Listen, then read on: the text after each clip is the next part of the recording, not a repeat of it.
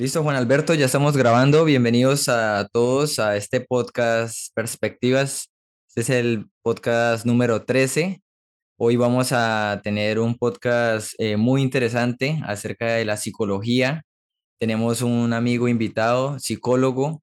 Ya ahorita nos va a contar un poco más de su carrera, de por qué estudió psicología y, y ciertos temas y tabús que hay, tabúes que hay sobre la psicología. Entonces vamos a, a saludar a Juan Alberto desde Chile. ¿Cómo estás? Muy bien, amigo, muy agradecido por tu invitación, ¿no? Y también que puedas problematizar y darle la importancia que corresponde a la psicología, ¿no? Y a la salud mental. Sí, perfecto, perfecto. Entonces vámonos de una vez al grano.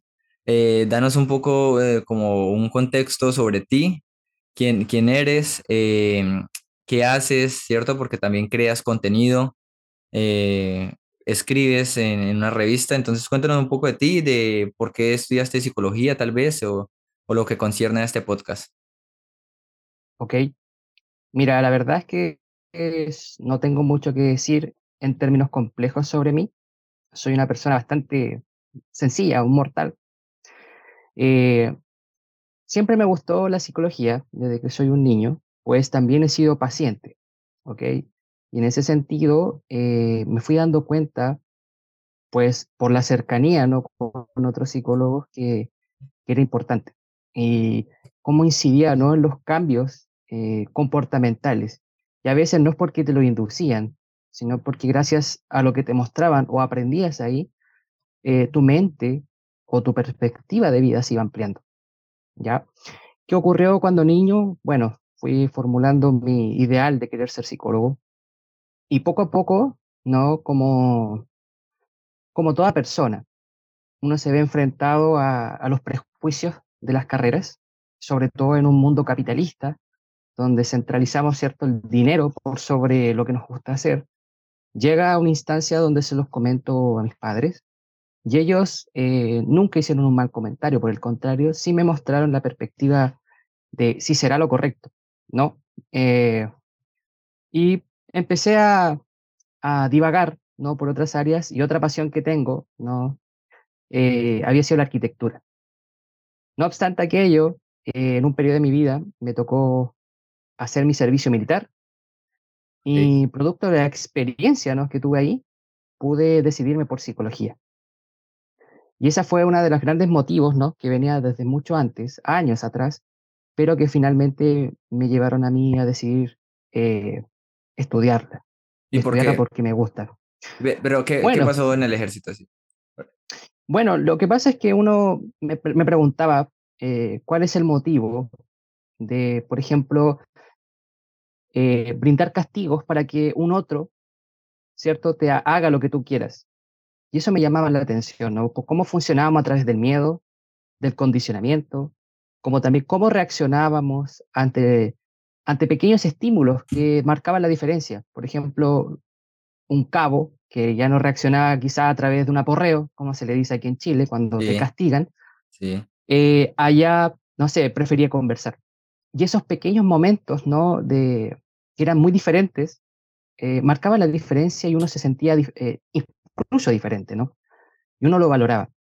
¿Qué otra cosa? Como los animales también eran parte importante del día, parte importante de ti. Y uno también iba desarrollando ese cariño, el cariño que no le podías depositar quizá a un compañero directamente, por los prejuicios que habían adentro, por la estructura, por la instrucción, sí podías hacerla con, con animales, ¿no? Otra cosa es cómo valorar la familia, qué impacto tenía nuestra familia eh, cuando estábamos dentro. Entonces, claro, cuando estaba en la, casa tenía una perspectiva muy diferente para cuando ya estaba dentro. Entonces, me fui dando cuenta de cómo a través de ese estilo de vida estructural también nos pueden enfermar y cómo también inciden cierto, ciertas palabras o acciones de un otro eh, que nos pueden también volver incompetentes eh, por un tiempo o para siempre. Qué, qué denso es la, el, esta experiencia. Eso es servicio militar, ¿cierto? Ajá, sí, sí. Sí, yo también presté el servicio acá en, Colombia, obviamente. Y sí, es un poco fuerte, es, algo que realmente o lo, lo vuelve a uno más fuerte o realmente hay personas que, que no, no soportan eso y, y pueden, sí, tener, eh, no sé, como vulgarmente dicen, se vuelven locas o sí, se vuelven locos. Entonces, eh, listo, ya, ya digamos entendiendo esto, vamos a... eh, eh, me parece importante, se- sería chévere que hicieras hincapié en, en el tema de, de ese estigma de estudiar psicología, ¿cierto? Por ejemplo, en cuanto al dinero, ¿cierto? O sea, ¿por qué, qué, qué tan importante es para ti escoger una carrera? Porque a uno realmente, por, o sea, por vocación, porque a uno realmente le, le apasiona a escoger una carrera, por ejemplo, buscar en Google las 10 carreras mejor pagas en el país y, y escoger una sin siquiera tener un tipo de vocación o, sin siquiera que a uno le guste algo. Mm, Mira, interesante tu pregunta. Eh, para mí, eh, si bien es cierto, soy consciente de la utilidad del dinero y que en realidad también es una necesidad de todos, ¿no? El que dice que, por ejemplo, la felicidad no se puede hacer sin dinero, creo que es un ingenuo, ¿no? Porque Ujú, nos permite acceder a, a otros servicios, a otras oportunidades, ¿no? Eh, también considero que el ser humano no es crítico eh, y también nosotros nos dejamos embobar rápidamente por el dinero. A propósito de que en realidad, si utilizáramos modelos como en Canadá, ¿no? Bancos de tiempo, que finalmente el dinero se transforma en el desgaste que tú tienes de tu vida a través del tiempo. Yo podría gastar, por ejemplo, darte de mi utilidad como psicólogo a, cambio de una utilidad tuya, alguna especialidad o habilidad que tengas tú, ¿no? Como persona. Y no habría intercambio, no mo- monetario, sino intercambio de tiempo, que sería lo mismo sin el dinero de la mano. Y esas cosas, por ejemplo, en Latinoamérica, ¿no? Que compartimos nosotros este territorio, eh, todavía no las desarrollan. Estamos quizá años luz de desarrollarlo. Entonces, partiendo de esa lógica eh, y con la conquista, ¿no? El sistema neoliberal se instaló eh, ya desde hace mucho tiempo, eh, volvió necesidades, o sea, cosas, las volvió necesidades. La pregunta es si efectivamente son necesidades, ¿no? Y, y hay toda una manipulación psicológica con relación a estas necesidades, a esta sensación de bienestar, calidad de vida, satisfacción con la vida. Y entonces, ¿qué pasa? Que nosotros pensamos que la felicidad yace en el dinero. eh, y la verdad es que no yace en el dinero. ¿Nos ayuda a unas cosas? Sí, pero no, no nos hace felices. Y cómo yo llegué a esta conclusión de que efectivamente uno puede ganar dinero de, de distintas maneras, utilizando lo que tú sabes, ¿no? Creo que uno tiene que encontrar algo que a ti te guste, ¿no? Que no te sientas prisionero de, lo que escoges hacer y que esto mismo te levan- haga que te levantes todos los días con la misma motivación, con las mismas ganas de principio a fin. No tampoco confundiendo que hay dos tipos de personas, las que viven para trabajar y las que trabajan para vivir. Son dos tipos de personas diferentes. Y en ese sentido creo que combinar algo que te guste te va a garantizar, si bien es cierto quizá, no el éxito de otras personas, entendiendo también que ese concepto está construido a través de estas necesidades que ha construido y solidificado el neoliberalismo, pero sí te va a permitir hacer lo que te gusta con vocación, o sea, a través de la emoción primero, no desde eh, la codicia. Ok, perfecto. Excelente respuesta. Mm, vamos a, la... Ya listo, vamos de lleno a lo que, ¿qué es la psicología, ¿cierto? O sea, ¿qué es realmente la psicología y cuál es su importancia? Ok, eh, hace poco hablé de eso. eh, muchas personas quizás tengan distintas perspectivas y eso lo vuelve también muy interesante, más en el mundo de la psicología. La psicología es una ciencia, una ciencia social. Por ende, se basa, ¿cierto?, en un método, método científico. ¿Y de qué va esta ciencia, no? Se encarga de estudiar los procesamientos mentales, predecir conducta, no analizar los patrones conductuales, rasgos, identificación de alguna psicopatología, etcétera. ¿no? Se encarga del comportamiento humano en la cotidianidad, inserto en un contexto. Y hay diferentes contextos, ¿cierto? El escolar, el laboral, el social, el individual, o sea, hay muchos contextos. Y que en cada uno hay un tipo de psicología. Ahora, me gustaría también aclarar qué no es la psicología. La psicología no es, por ejemplo, una conversación entre amigos. No. Eh, tampoco es caridad, tampoco no. Es un trabajo que se estudia y no se termina nunca de estudiar, eh, porque prácticamente trabajamos con algo que no se ve, que suponemos Sí, que es, ok, ¿no? intangible. Intangible. Y, y aquí voy siempre con esta metáfora, ¿no? De que un médico puede siempre actuar bajo algo que ve, una herida puede suturarla. Sin embargo, ¿cómo lo hacemos, cierto? Con una persona que siente dolor, que este no se ve, pero que la persona sí sabe que lo siente y que le duele. Y ahí está el desafío de la psicología, ¿no? Y aquí de la psicología desprende otra cosa que se llama psicoterapia, que personalmente como Juan Alberto no la concibo como una ciencia igual, sino como una ciencia y un arte totalmente diferente, que deriva, ¿no? Principalmente de la psicología. Y eso tiene que ver con la psicología clínica, ¿no? Que se encarga justamente, y ojo con esto también, que pongan atención, que la psicología es la disciplina eh, experta, por decirlo de alguna manera, que se encarga metódicamente del sufrimiento humano. La, la, o sea, la psicología en general, ¿cierto? ¿Cómo? La, la psicología en general. Eh, no, específicamente la La, la clínica, clínica, la clínica. la Oh, clínica. ok, ok. Eh, hace poco es, eh, estaba hablando con unos, unas compañeras de, de trabajo, estamos hablando sobre como etapas depresivas de nuestras vidas, ¿cierto? Y hu- hubo un comentario que ya es, yo lo he escuchado varias veces y es, eh, dijo una compañera como yo no sería lo suficientemente valiente para quitarme la vida, ¿cierto? Entonces, lo cual yo dije, es, es que la persona que, no sé, dentro de mi, ignorancia y mi perspectiva, yo dije, la persona que se suicida no es porque fue valiente y decidió quitarse la vida, sino tiene un, tenía una enfermedad que es la depresión, ¿sí? Entonces, ¿qué, qué, qué, qué le dices a, a las personas sobre, sobre qué es la depresión?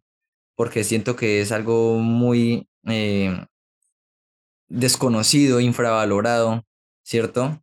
Y, y que la gente piensa que no, el que se suicidó, pues no sé, simplemente tomó la decisión valiente, entre comillas, pero de pronto ma- más allá de eso hay un problema en su mente, en, en el sistema, no sé, de dopamina o en, tú sabrás más, ¿qué, qué puedes hablar sobre, sobre la depresión?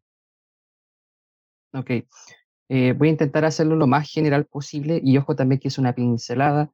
Eh, la depresión es algo que existe, ¿ya? Pero que se le baja el perfil actualmente. Y en la sociedad capitalista en la cual estamos, eh, implementamos lo que se llama psicología positiva, ¿no? Tú que se puede. En esta lógica de la psicología positiva tiene que ver mucho, ¿no? Con eh, evitar sentir lo que me siento y imponer, ¿no? Eh, estándares de sentimientos. Y fíjate lo potente de eso, o sea, me están imponiendo estándares de sentir. Y si no cumplo con estos estándares, no soy normal, cuando lo normal es sentir. Y aquí parto primero, antes de ser como, como un hincapié en, en específico del- de la depresión, hay que separar emoción y sentimiento. La emoción principalmente eh, son reacciones fisiológicas que compartimos con todos los animales. Que son las cosas que a nosotros nos hacen reaccionar. La palabra emoción viene de la etimología moverse, ¿ya? Una ac- acción de moverse.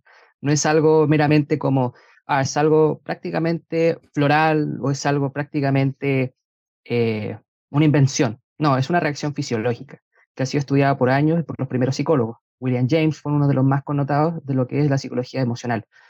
Entonces, partiendo de eso, después viene el sentimiento. Y el sentimiento no es la reacción fisiológica, sino la interpretación que le das a esa reacción fisiológica. Y esa interpretación está eh, influenciada por tu experiencia de vida y tu capital cultural. Y eso es importante separarlo. O sea, un ejemplo básico. Si yo voy por la calle y aparece un tigre, ¿qué es lo más razonable que va a el, el humano? Eh, pues Huir. correr, sí, correr. Ya, claro. Por lo tanto, fíjate la dicotomía. No es razonable, es visceral. ¿Y por qué? Porque la emoción ayuda a que el ser humano o cualquier especie se mueva para sobrevivir, para preservar la especie. La diferencia es es que el ser humano, cuando ya se siente seguro, utiliza la reflexión para analizar lo que ocurrió, cosa que los animales no reflexionan. Y eso nos distingue con otros, otros animales, con otros semejantes, que nosotros sí tenemos la capacidad de reflexionar. ¿Y qué es la reflexión? Volver en el tiempo, tener una temporalidad de futuro, pasado y presente. ¿no? Y ahí vamos dándole chance, vamos metiendo lenguaje, metiendo también metáforas, y que éstas se van solidificando a través del tiempo. Y ahí nos metemos con algo que se llama neurociencia, ¿no? que tú lo decías, ¿no? con la liberación de neurotransmisores. Y va a depender también, ¿no? Porque la estructura cerebral se desarrolla en base también a estas experiencias eh, de supervivencia, donde nos hemos sentido mal, nos hemos sentido bien, y va a depender también eh, de esas circunstancias cómo mi cerebro se va a desarrollar. Por lo tanto, si una persona es depresiva o tiende a la depresión, hablamos primero de que tiene rasgos e interpretaciones de la vida que tiene ahondan o se circunscriben a esta lógica depresiva, a la tristeza. Recuerda, emoción, todos tenemos. Sentimientos, los sentimientos serían en una lógica comunicacional o interpretativa de la vida a través de la, de la tristeza.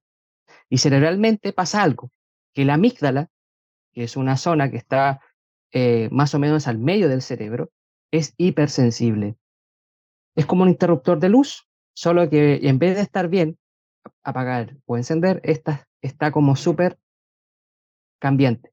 Y cualquier cosa no, que ocurra bajo esta interpretación capital cultural que tengo, un suceso de la vida lo voy a interpretar de una manera triste. Y rápidamente mi cerebro se prende con esta amígdala hipersensible y eh, me apoderan justamente los sentimientos depresivos. Ahora, hay tipos de depresiones también, ¿no? Hay, hay, también hay que diferenciar que es un rasgo, ¿no? De un síntoma, de un síndrome. Un rasgo todo lo podemos tener, ¿no? Un síndrome también. ¿Cuándo pasa un trastorno? Cuando aquello que pasa obstruye mi funcionalidad en la vida, mi proceso adaptativo. Si no puedo adaptarme es porque está obstruyendo esa adaptación y eso pasa a ser un trastorno. Por eso hay personas que, por ejemplo, pasa la distimia, que la distimia es un trastorno depresivo, pero que no es tan nocivo, no obstruye tanta tu vida, pero es como que la persona siempre estuviera como triste. Tú te relacionas con él, tú siempre lo ves como triste, pero tú le ¿te pasa algo? Y él te dice, no, no me pasa nada. Pero fisiológicamente, o perdón, físicamente tú lo ves medio triste. ¿no? Responde medio triste, interpreta la vida medio triste. Y eso eh, habla de una persona que es distímica, pero no tiene nada de malo. ¿Te das cuenta? ¿Cuál es la depresión que uno ve y es la más grave? La depresión mayor. Y depresión quiere decir perderle gusto a la vida, perderle el gusto por vivir. De hecho, lo normativo es eso, dejarse estar y dejarse estar porque ya nada me motiva a seguir. ¿no? Y de hecho, la gente cuando dice tengo depresión, la gente no engorda en depresión. Esa es una depresión atípica. La, la depresión eh, normativa, por decirlo de alguna manera, hace que las personas bajen de peso. ¿Y por qué crees tú que bajan de peso? Porque no sienten ganas ni siquiera de comer. ¿Y por qué? ¿Y, qué es, cómo influye el alimento en nuestra vida? ¿Qué pasa si no comemos? Mm, pues bajamos de peso. ¿Y si bajamos de peso, qué pues, pasa? Nos enfermamos y finalmente morimos. Ahí está. Vale, mira que eh, antes de, de, avanzar, siento que de pronto me salté una parte me gustaría que hablaras un poquito de, de, lo que haces, ¿cierto? Para tener un poquito más de contexto, les contaras a las personas que tienes un podcast, que, o sea, eres, eh, o sea, se puede decir que, o sea, ¿cómo te nombras? Normalmente soy psicólogo, ¿sí?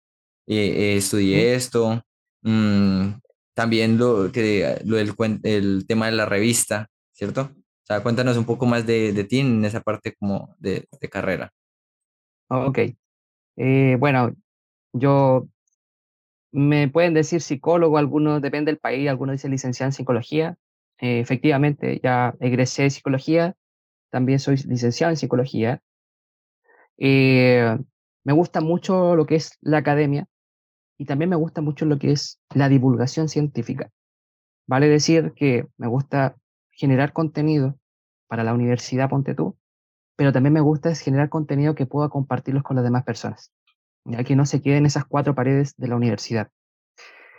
Eh, sí, efectivamente escribo, soy articulista de la revista Petroglifos, que es una revista venezolana que puedo decir que han sido una de las personas que más me han apoyado en este proceso de, escritura.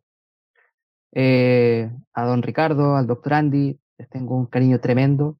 Cualquier persona, incluso hago la invitación que desee eh, poder escribir o tenga deseo de escribir académicamente, académicamente, o no, pueden hacerlo, ¿sí?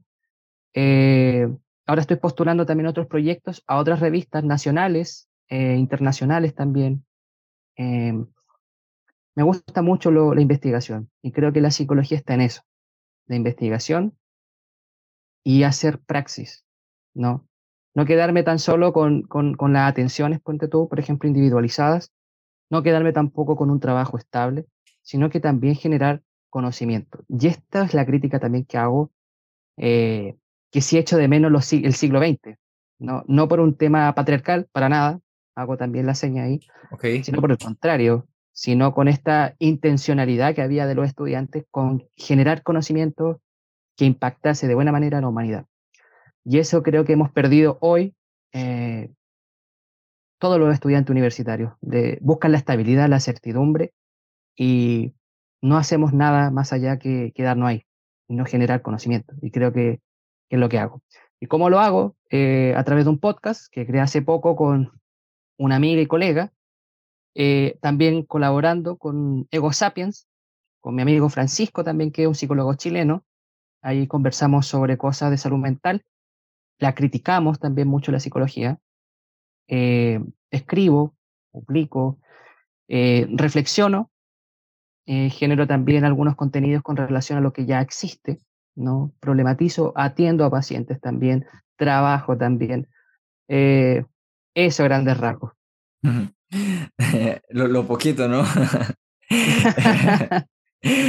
no, no, te felicito, en serio. Me, eh, ¿Por qué no aprovechas y hablas, eh, o sea, promocionas los podcasts, ¿sí? En, en dónde están, en Spotify, ¿sí? ¿Cómo los pueden encontrar? ¿Cómo apareces en redes, de la revista? Ok. En Instagram me pueden encontrar como el psico dudoso, el psico-dudoso. Eh, el podcast se llama Psico Revolución. Lo pueden encontrar en Instagram, la página, y también en Spotify. Eh, Ego Sapiens también lo pueden buscar eh, en Instagram como en Twitch. Siempre hacemos en vivo y las grabaciones. La gente puede interactuar con nosotros, hacer alguna pregunta. Eh, también yo, si hay alguna persona que tiene alguna consulta específica sobre algo, algún estudiante incluso de psicología o persona natural que quiera hacerme con relación a la salud mental, puede escribirme, no, no hay ningún problema. Sí o sí, eh, voy a responder ese mensaje. Quizá me demore un poco, pero lo, lo voy a hacer. Vale, perfecto. Eh, otra que también se me olvidó preguntar es, ¿qué le dirías a las personas que quieren estudiar psicología? Tenemos a grandes eh, rasgos, ¿sí? Como, si, si van a estudiar psicología por esto, es mejor que no lo estudien. Si van a estudiar eso, entonces tomen la decisión. La sí, más o menos, ¿qué, qué les puedes decir? O, o que se a, a, qué se tienen que preparar? O sea, que se van a tener? Perfecto. Y muy buena tu pregunta. Mira, psicología es una de las carreras más antiguas, por lo menos aquí en Latinoamérica. El otro día te comentaba, ¿no? Que Chile y Colombia tienen las casas de estudio de psicología más antiguas de Latinoamérica, ¿no? Entonces comparten cierta, o más bien están en paralelo crecimiento eh, con relación a otros países, ¿sí? Eh, para estudiar psicología, la verdad, yo creo que es una responsabilidad. ¿ya? Y una responsabilidad que, que, hace la diferencia en otras carreras, porque vas a trabajar primero que todo contigo. Y, de hecho hay mucha gente que entra a psicología para, para solucionar sus problemas, y creo que hay algo de cierto, pero también a la vez hay algo de malo, ¿ya? Porque para eso mejorando un psicólogo, ¿sí? Eh, la carrera de psicología es la carrera que más uno se demora en ver un paciente. Nos demoramos aproximadamente tres, algunas otras universidades cuatro años en recibir una, ver una persona real, o sea, ver un caso real. Cuatro o tres años. ¿Por qué dirás tú? Porque el primer paciente que ve o vemos es a uno mismo, ¿no? Y uno tiene que ir reconociendo ciertas cosas. Eh, uno va teniendo motivaciones, como también hay frustraciones, eh, y uno tiene que solucionar eso primero antes de ver a otra persona. El ver a una persona conlleva una responsabilidad tremenda, como te digo, un golpe eh, sana con los días, pero un golpe con palabras puede durar toda la vida. Y eso también hay que tomarlo con mucha responsabilidad. Eh, la psicología tiene muchas áreas, como te digo, está la clínica, que es la clásica que uno ve, que atendemos pacientes, algunos acostados en un diván. Eh, tenemos la educacional, tenemos la laboral, la social, y así un sinfín de otras eh, líneas o enfoques de trabajo. Si los que quieren estudiar psicología tengan claro qué psicología quieren estudiar. Si no lo saben aún, conozcan todas las, las ramas, perdón, eh, en profundidad, pregunte qué cosa eh, calza más con sus propias personalidades, con sus propios intereses y gustos y motivaciones. Voy a lo primero, ¿cierto?, de lo que hablábamos, qué te hizo decidir por estudiar psicología. Y nunca decían algo con relación a lo que hace el resto, a la media. Me van a mirar mal, me van a criticar. No. Hay mucha gente que se va a clínica eh, y termina siendo no buen clínico. ¿Sí? Y puede haber sido que es un excelente psicólogo social, ¿no? La clínica, que es la que me gusta a mí, incluida la psicología social, y también la estudio, eh, pero específicamente la clínica es una de las áreas que uno más tarda en estudiar, la que no acaba nunca. Porque uno tiene que, sale como psicólogo, psicólogo general, y lo ideal es que te siga especializando en clínica. Y siendo psicólogo no te hace psicoterapeuta. Tienes que especializarte para ser psicoterapeuta y especificarte en una línea.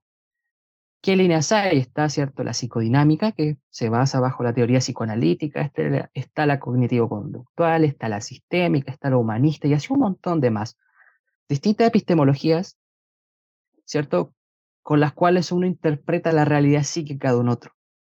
Entonces uno tiene que saber bien y conocerse uno mismo para tomar ese tipo de decisiones, sobre todo en la clínica, que es, eh, diría yo, la línea un poquito más, más larga de, de formación.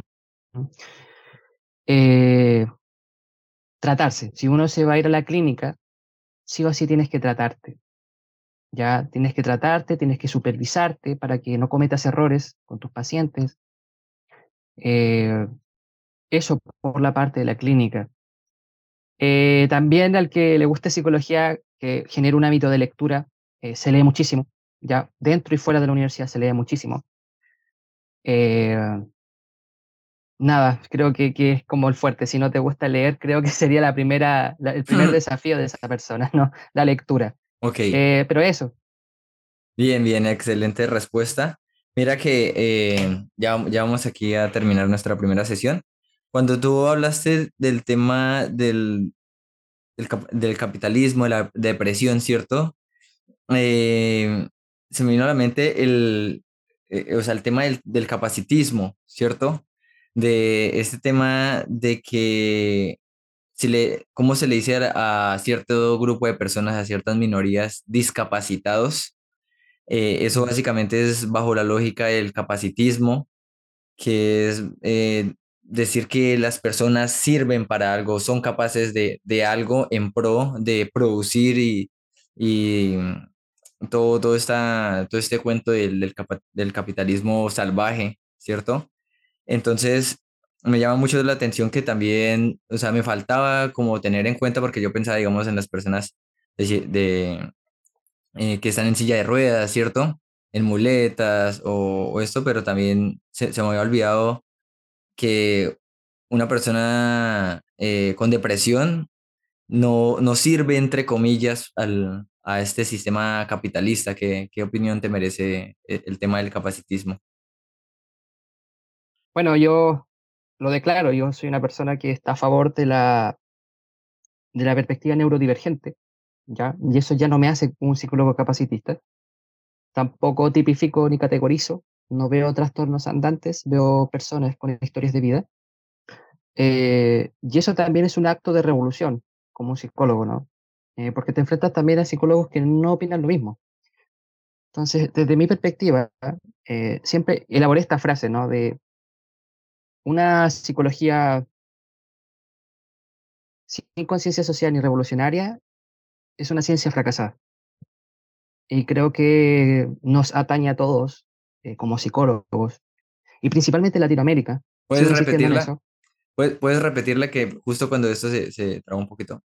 La frase. Claro, la frase es que una psicología sin conciencia social ni revolucionaria es simplemente una ciencia fracasada. Ok. ¿sí? Y sigo insistiendo que nos, como psicólogos, como gremio de ciencias sociales, que tienen que luchar por la salud y el bienestar de las personas, tenemos que nosotros también dar opinión, criticar. Y hay un problema, los psicólogos nos exponen públicamente. Y aquí hay que entender algo, que toda acción que uno hace es política, y no una política eh, partidista, sino una política, ¿cierto?, haciendo alusión al acto de participar de las decisiones de tu territorio. Porque si no eres una persona pátrida, no tienes bandera, no tienes territorio. Y creo que como Latinoamérica, ¿cierto?, lo necesitamos. Porque Latinoamérica sigue replicando modelos que vienen de Europa, modelos que vienen de Estados Unidos, y creo que los problemas que tenemos nosotros acá, si bien es cierto hay semejanza con, con otras partes del mundo, no son los mismos. Y partiendo que tenemos un contexto histórico muy, muy sufrido, partiendo de que nos conquistaron, nos sometieron, ¿no? Y ahí hay que partir. Y ahí te estoy tomando, fíjate, no tan solo la clínica, te estoy tocando psicología social. Y ahí también, al que le interese, ¿no? Le recomiendo eh, leer a Martín Baró, ¿no? Que es un psicólogo, lo, lo mataron, ¿no? Por, por rebelarse contra lo- los sistemas dominantes, hegemónicos, ¿no? Fue un psicólogo eh, que escribió sobre la ideología. Entonces creo, amigo mío, que nuestra razón de ser está para y con las personas. Y nuestra historia nos mancha y no nos podemos hacer locos. Y a veces, a mí me da vergüenza decirlo, ¿no? La psicología se hizo eh, con el propósito de dominar a la gente y seguir enganchándola al sistema dominante. ¿no? Inventemos, inventemos categorías, inventemos ciertas necesidades o inventemos trastornos. Si bien es cierto, nos sirven para poder entender de buena manera la conducta del ser humano, pero eh, la normalidad ya normal tiene que ver con el contexto histórico, ¿cierto? Las necesidades de los, de los poderosos, y ahí nosotros eh, hicimos cierto trabajo. Por ejemplo, en Chile hubieron psicólogos en el periodo de la dictadura que se acoplaron a, a lo que mandaba ¿cierto? Pinochet para que la gente se acoplara al sistema que él estaba imponiendo. Y eso, créeme, desde mi punto de vista, eh, no es tolerable. No es tolerable. Excelente. Eh, ya nos quedan dos minutos. Eh, ¿puedes hacer una distinción entre ansiedad y depresión? ¿Cómo, cómo lo Claro. definirías? Bueno, básicamente, eh, la depresión podría verse como eh, la pérdida del placer por el mundo o por el hacer cosas, y, so- y sobre todo cosas que tú gozabas de hacer. Y la ansiedad es un miedo cronificado en el tiempo. O sea, la depresión es eh, esto que eh, Pérdida de placer por lo que, te, por lo que antes te motivaba. sí, digamos, ahí también afectará muchísimo el, el sistema dopamínico, ¿cierto? Sí, por supuesto. y la ansiedad es un Miedo miedo. cronificado en el tiempo. Perfecto, listo. Em, ¿qué, qué opinas? Hay una frase, no sé si está mal, yo, yo no, yo ni siquiera sé si está mal o está bien, ni siquiera la digo, pero por ahí la escuché y es famosa de que la depresión es como pensar demasiado en el pasado y la ansiedad es pensar en el futuro. ¿Estás de acuerdo o no? Eh, no, no comparto eso. Listo. Eh, vamos, ahorita ya, ya nos vamos a cortar y en la segunda sesión profundizamos en eso. ¿Listo? Ya Ok. nos vemos. Eh, Listo, ya, ya hemos vuelto, ¿cierto? Vamos de una vez al, al grano. Eh, te había preguntado sobre la, ansiedad, la diferencia entre ansiedad y depresión y que alguien dijo por ahí, se volvió famoso esa frase, de que depresión era pensar demasiado en el pasado y ansiedad era pensar demasiado en el futuro. ¿Qué, opinión te merece? No estoy de acuerdo del todo, ¿ya? Eh, si bien es cierto, hay algo que tiene un poquito de, lógica. Una ansiosa siempre piensa en, en mañana, ¿ya? Pero no lo hace adrede, es algo que lo hace de manera innata. Eh, uno siempre dice, y entre psicólogos lo más probable es que también lo, lo hablan, que una persona cuando es ansiosa y el psicólogo dice no lo va a hacer, y te preguntan, ¿y por qué? ¿Por qué es ansioso? Pues ansioso le cuesta hacer cosas nuevas. ¿Y por qué? Porque aquello que es nuevo, él no tiene control, no tiene certidumbre de lo que ocurre. Eh, pero todo tampoco estoy de acuerdo, porque depresión hay cosas que pasan ahora, ¿no? Y que siguen retroalimentando eh, algún pensamiento negativo, eh, siguen retroalimentando mi disgusto por la vida. Entonces, eh, hay cosas que sí podría ser, como te digo, el futuro, pero la depresión creo que no. Ahora, si hay un algo, hay algo que, que sí podemos sacar, no de la depresión, que la depresión tiene a la base, ¿cierto?, la tristeza. Y la tristeza es necesaria para que el ser humano pueda reflexionar. ¿Y por qué? Porque aquello que nos duele, aquello que nos daña, genera en nosotros un proceso reflexivo que lleva su tiempo. ¿Ya? Y en ese sentido, cuando a una persona le ocurre algo malo y se envuelve en esta reflexión, analiza de otra forma la vida. El problema es que cuando no hay redes de apoyo, ¿cierto? No hay una familia contenedora, no hay amigos, pasa justamente que la depresión se apodera de nosotros. Pero si esta depresión se trabaja, esta, esta o este hecho que nos quebró, no lo trabajamos, no podemos ser mejores. Pero si este, esto que nos quebró lo trabajamos en un espacio seguro, como la psicoterapia, podemos ser mejores y sacar una versión más perfecta de la que fuimos. Y eso tampoco hay que olvidarlo. Perfecto. Mira, eh, no sé qué, tan ambiguo es decir, eh, por ejemplo, algunas personas vulgarmente dicen, ah, estoy deprimida, ¿sí? O estoy deprimido. Eh, ¿Cuándo, qué es de, de verdad estar deprimido? ¿Sí? O sea, ¿cuándo hay que de verdad utilizar esa palabra depresión? ¿Tengo depresión o simplemente estoy triste un día, una tarde? ¿O, o qué? Mira, hay personas que dicen me siento deprimido y hay personas que me siento depresivo. Eh, decir qué utilizar eh, sería como imponerte qué sentir. Yo creo y cuido bastante lo que el paciente o la persona siente. Si para él, por ejemplo, estar deprimido es sentirse desmotivado, puede ser que gramaticalmente o puede ser que según las lógicas del lenguaje esté mal eh, implicado, creo que hay que respetar la significancia que le da al paciente. ¿ya? Ahora, una cosa es estar eh, desmotivado, y ahí sí hago la diferencia. Una cosa es estar desmotivado, pero yo puedo estar desmotivado porque estoy cansado, no he dormido bien, no, ten- no he comido, no, no tengo un hábito de vida saludable en el cual yo me levanto a hacer ejercicio para quedar con energía durante el día, que es muy diferente a estar deprimido. ¿no? Y lo deprimido tiene que ver con alguna eventualidad que nos impactó y provocó que nosotros, en nosotros emergiera, ¿cierto? Un sentimiento de tristeza. Y ese sentimiento de tristeza es justamente lo que a nosotros nos vuelve, eh, nos vuelve desapegados. Fíjate eso también. Cuando algo me duele o algo me cansa o algo me impacta, se genera el desapego. Pero a veces ese desapego puede ser incluso algo positivo. Por eso también es hay que ser cuidadoso cuando uno habla de depresión. Porque te pongo la siguiente, el siguiente ejemplo. Si estoy con una pareja, por ejemplo, que no me hace bien, que esta pareja eh, me controla, me menosprecia, etcétera. Yo podría decir, ¿cierto?, que yo tengo un apego con esa persona. Y ahí puedo citar la teoría del apego y todo me van a decir, no, tiene una excelente relación, que, bueno que tenga alguien a quien querer, que es normal que las personas discutan, etcétera. Pero pasa algo que se rompe esta relación, fíjate. Y se rompió porque la chica se aburrió de mí.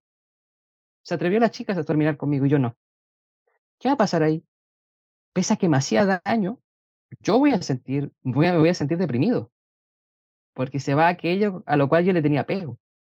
Pero, aquí está lo importante. Si no me hubiese desapegado, no podría después darme cuenta que estando ahí también la estaba pasando mal. Y el desapego justamente también nos da la oportunidad a apegarnos a nosotros.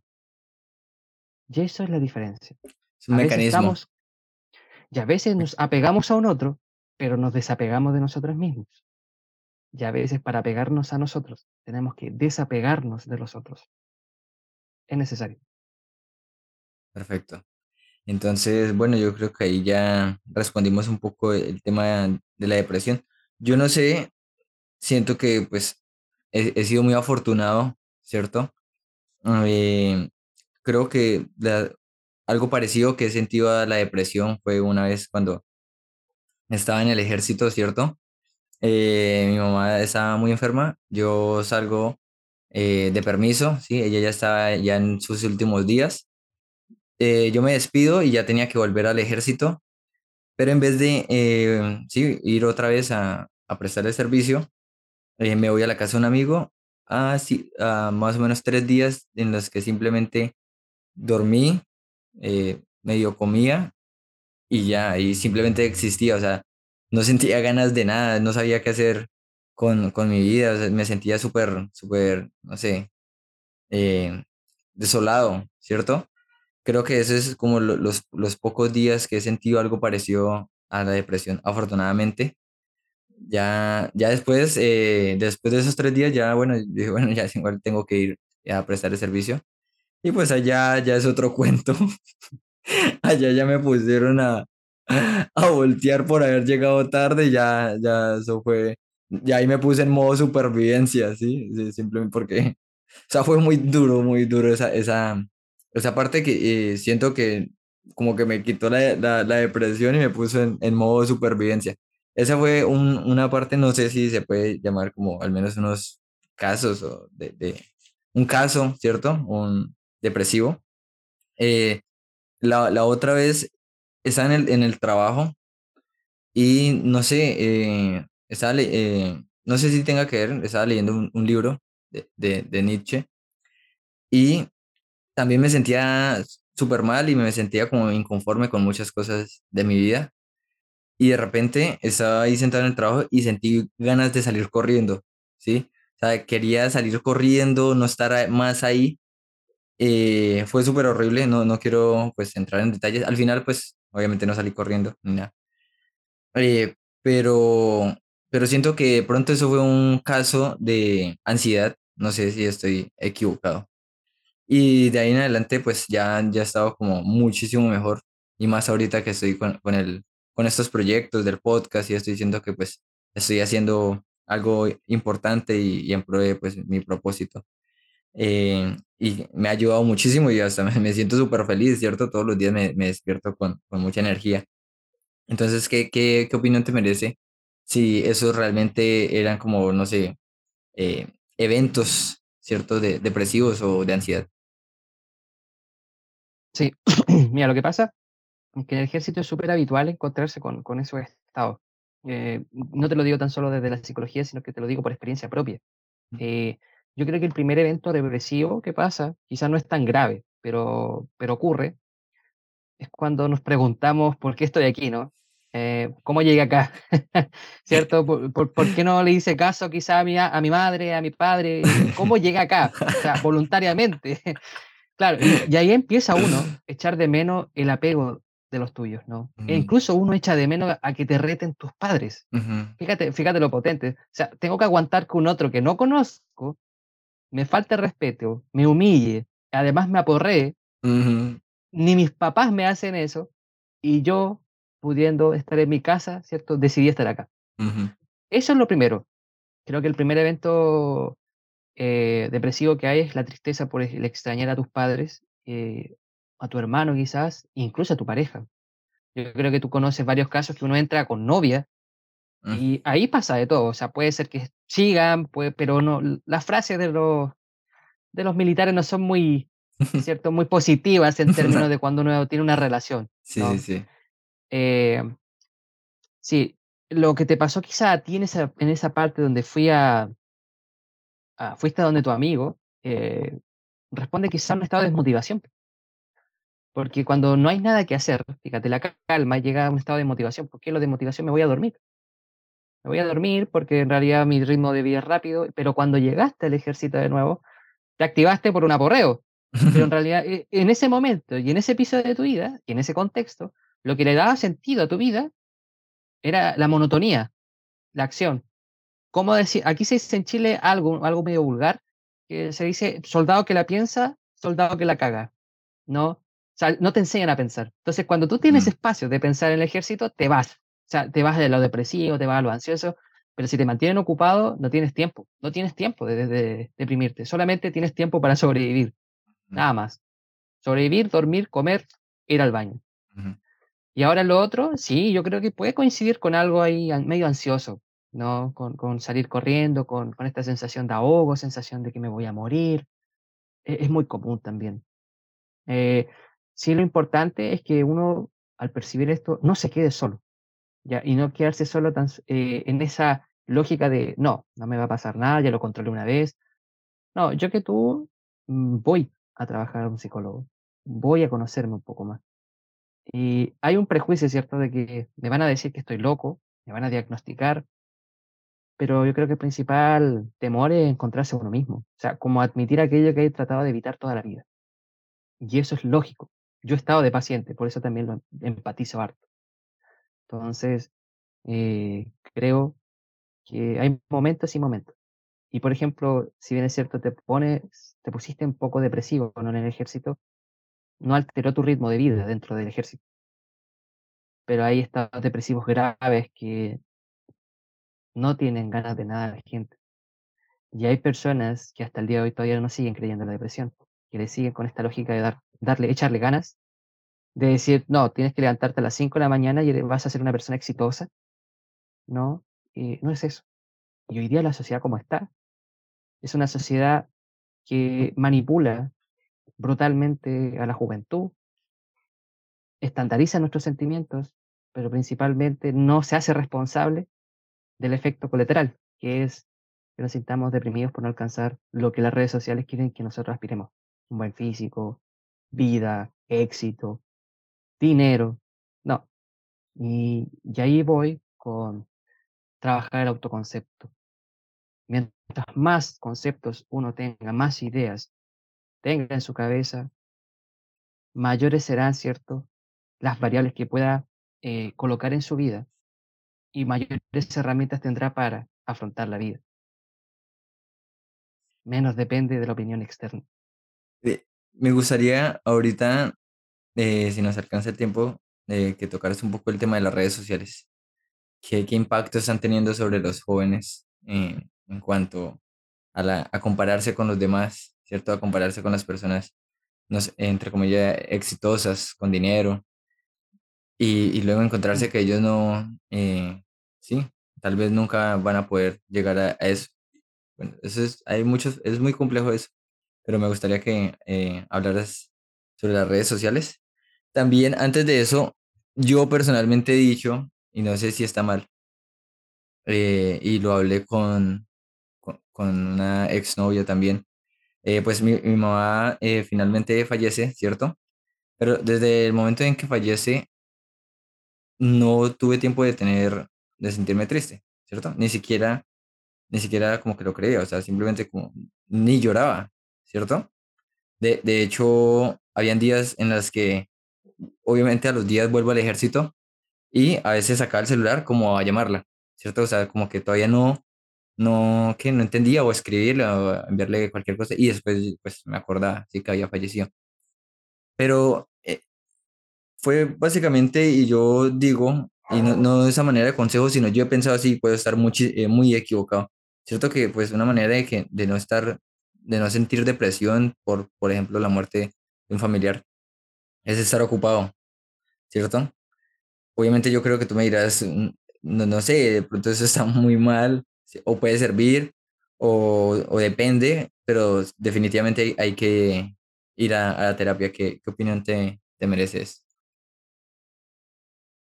Mira, lo primero es que yo no había notado de que tú me habías comentado que tu mamá había fallecido.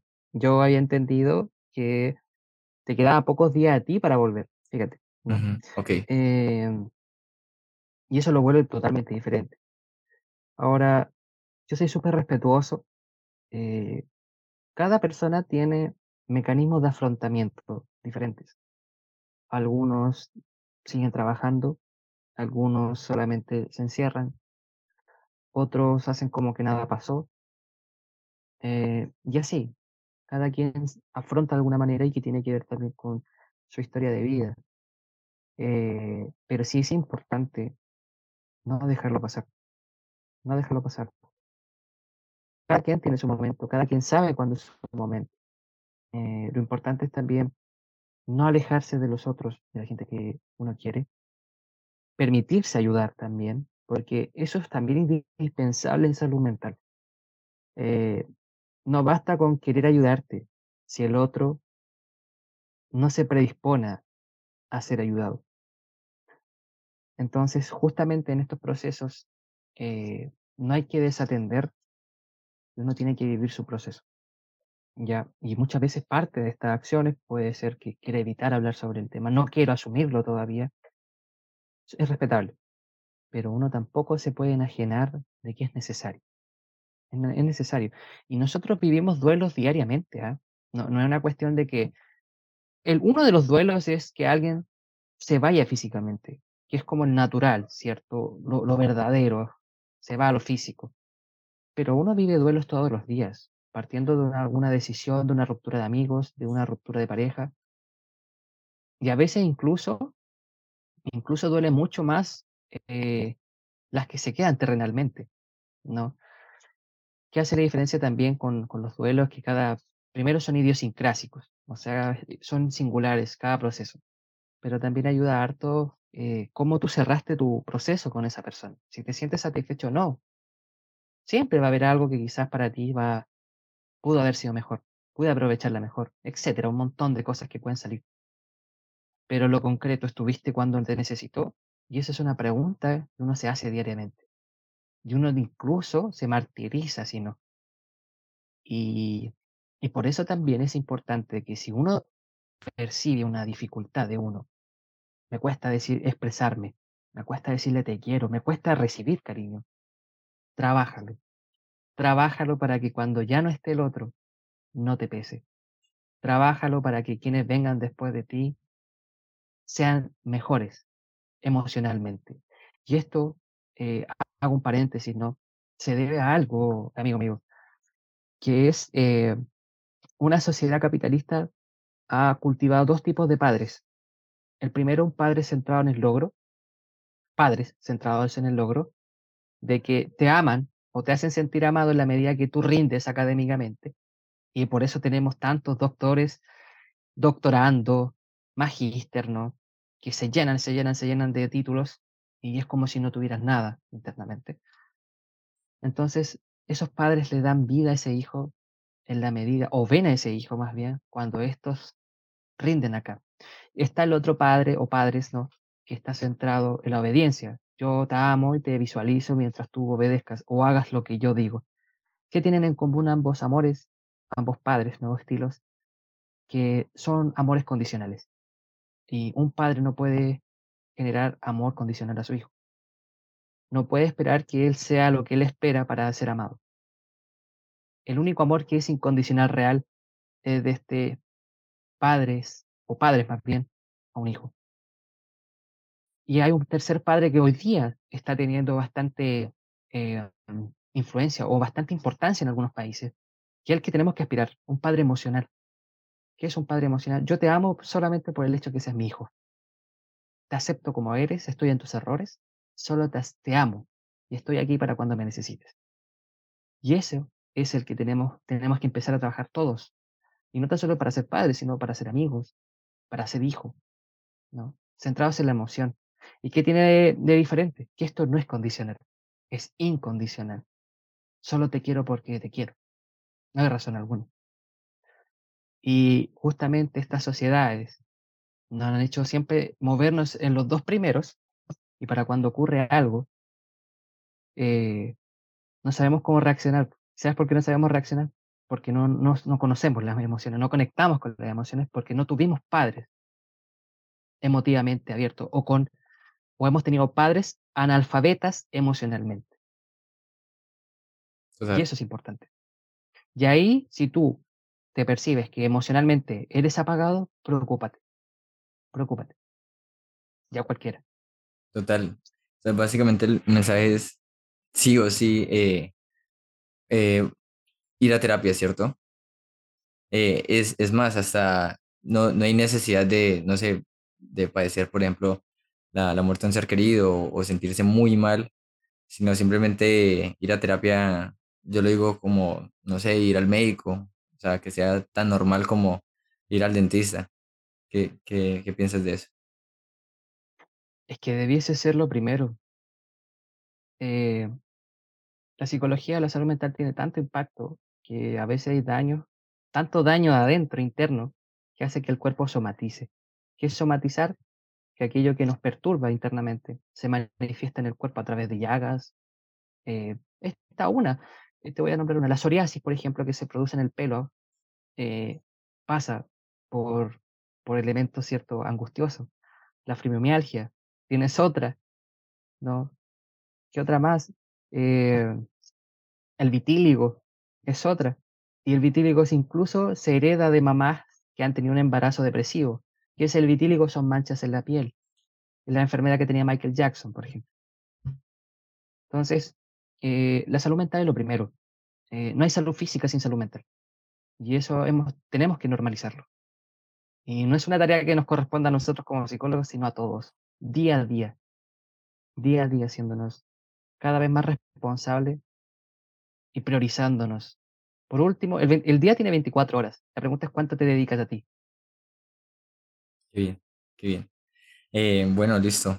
Eh, he apuntado acá. Ah, bueno, ¿qué te parece si hablas sobre este tema de las redes sociales, ¿cierto? De qué tan malo es compararnos con, con las personas que, eh, que seguimos, con esas cuentas que salen personas, no sé, viajando, con, en un Lamborghini, ¿cierto? Y diciendo, pues, no, de, échale ganas, no sé qué. Entonces te cuento. Eh, y bueno, sí, ¿qué, qué, qué piensas sobre esto y, y, cómo pueden impactar en, en los jóvenes que, que miran esos ejemplos? Ya, mira, aquí tengo una opinión demasiado compleja, pero la voy a tratar de sintetizar. Lo primero, entender que, a mi juicio, las redes sociales tienen algo de coercitivo. ¿Qué sería lo coercitivo?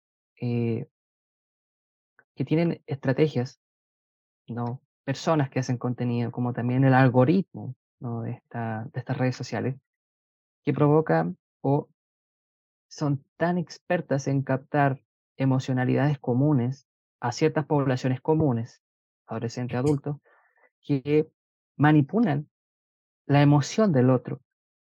Y es lo mismo que pasa con las sectas o los grupos coercitivos.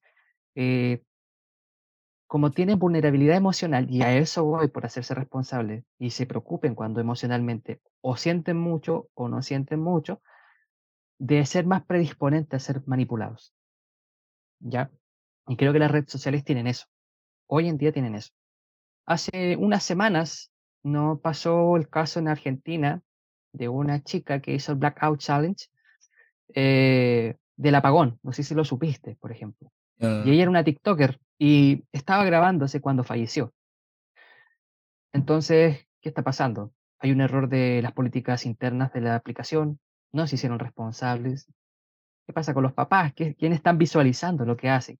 ¿Quiénes visualizan qué consumen esos niños? ¿Y quién visualiza las acciones que hacen eh, los niños con sus redes sociales? Y si te das cuenta, hay un problema sistémico, tremendamente sistémico. Entonces, partiendo de ahí. Em, y, eso eh, es terrible. Hoy día, por ejemplo, las personas, y eso es un problema antropológico-cultural, ojo, que hoy día hay un problema y piensan que la identidad se genera a través de la juventud. ¿Y dónde está la juventud? Tener un buen físico, ¿no? El salir a fiestas, ¿no? E, el relacionarse más abiertamente con gente, el aspirar a tener éxito, fíjate también esto, hacer menos pero ganar más. Mm, qué, qué, interesante eso también, ¿no? Y qué preocupante. Y esta generación, fíjate, y me hago responsable también de mis palabras, esta generación actual, que la podríamos llamar la Z, es la generación que lo tiene todo, pero a la vez no, no quiere nada. De nuevo, lo tiene todo, pero no quiere nada. Fíjate, y, y, es preocupante. O sea, hoy día no le interesa conocer más gente para relacionarse y conocer en profundidad. Hoy día picoteo. Hoy día quiero relacionarme aquí, pero también quiero relacionarme allá. ¿no? Empiezan las ambigüedades. Y ese es un problema también. ¿De culpa de quién? De las redes sociales también. Del abanico enorme de información que existe. Y a veces es información eh, verídica como no verídica. Entonces, hay un problema eh, tremendo y que está impactando la salud mental y que la, psicología tiene que pronunciarse y no se está pronunciando quizás de la manera de vida. Y, y claro, es mucho más fácil decirle a un niño que juega un juego en el celular para yo poder ver la tele tranquilo. No, eso pasa comúnmente. Mm. Hoy día yo veo bebés teniendo una tablet en el coche y yo lo comparo a 20 años, 15 años atrás y las mamás seguían jugando con un juguete, ¿cierto? Moviéndolo para que el niño prestara atención. Hoy día no. Hoy día los niños nacen y tienen una tablet encima. Entonces, no hay que olvidar también que la tecnología no es del todo culpable porque hay cosas que nos han facilitado. Tenemos que recordar que la tecnología es una extensión de la mano humana. Eh, pero también saber para qué quiero esa tecnología. Creo que va todo ahí. Eh, esto que tú dices de la, de la sobreadaptación, por ejemplo, de no mostrarme vulnerable al resto, fíjate que las redes sociales siempre mentimos. Sí. ¿no? Nos ofrecemos al resto. Eh, responde también a, a algo de deseabilidad social. Queremos que la gente nos consuma, que nos desee, que seamos un referente. Y si bien es cierto, aquí saco dos cosas. La comparación. Hay comparaciones que son buenas y que son necesarias y que las hacemos diario, porque no existe un yo mismo, sino que somos un nosotros mismos. Existimos a través del otro, no al revés.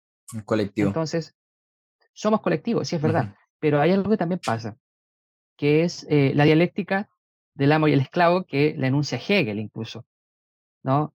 Que yo necesito ver a un otro para compararme, para verlo como referente. Fíjate cómo está sacando de buena forma esa comparación. O sea, me comparo a ti porque tú me inspiras a ser una persona mejor o querer aspirar a algo bien. La pregunta es si es porque el otro está imponiéndote o es porque tú quieres imponerte. ¿Qué pasa con la dialéctica del amo y el esclavo? Que este que se compara con ese referente sabe y es consciente que nunca va a ser mejor en esa cosa que el otro es mejor. Entonces absorbe y conoce y, y adquiere, ¿cierto? Todas estas herramientas de este otro, pero las coloca en otro lado para él ser futuramente el amo y tener un esclavo, ¿cierto? Al cual ser referente. Entonces, la comparación es diaria. Yo, de hecho, yo te pregunto a ti abiertamente, ¿no? ¿Cuántas veces tú ves contenido en Instagram y te comparas? ¿Cuántas veces te comparas para tú hacer mejor tu podcast, mejor tu contenido?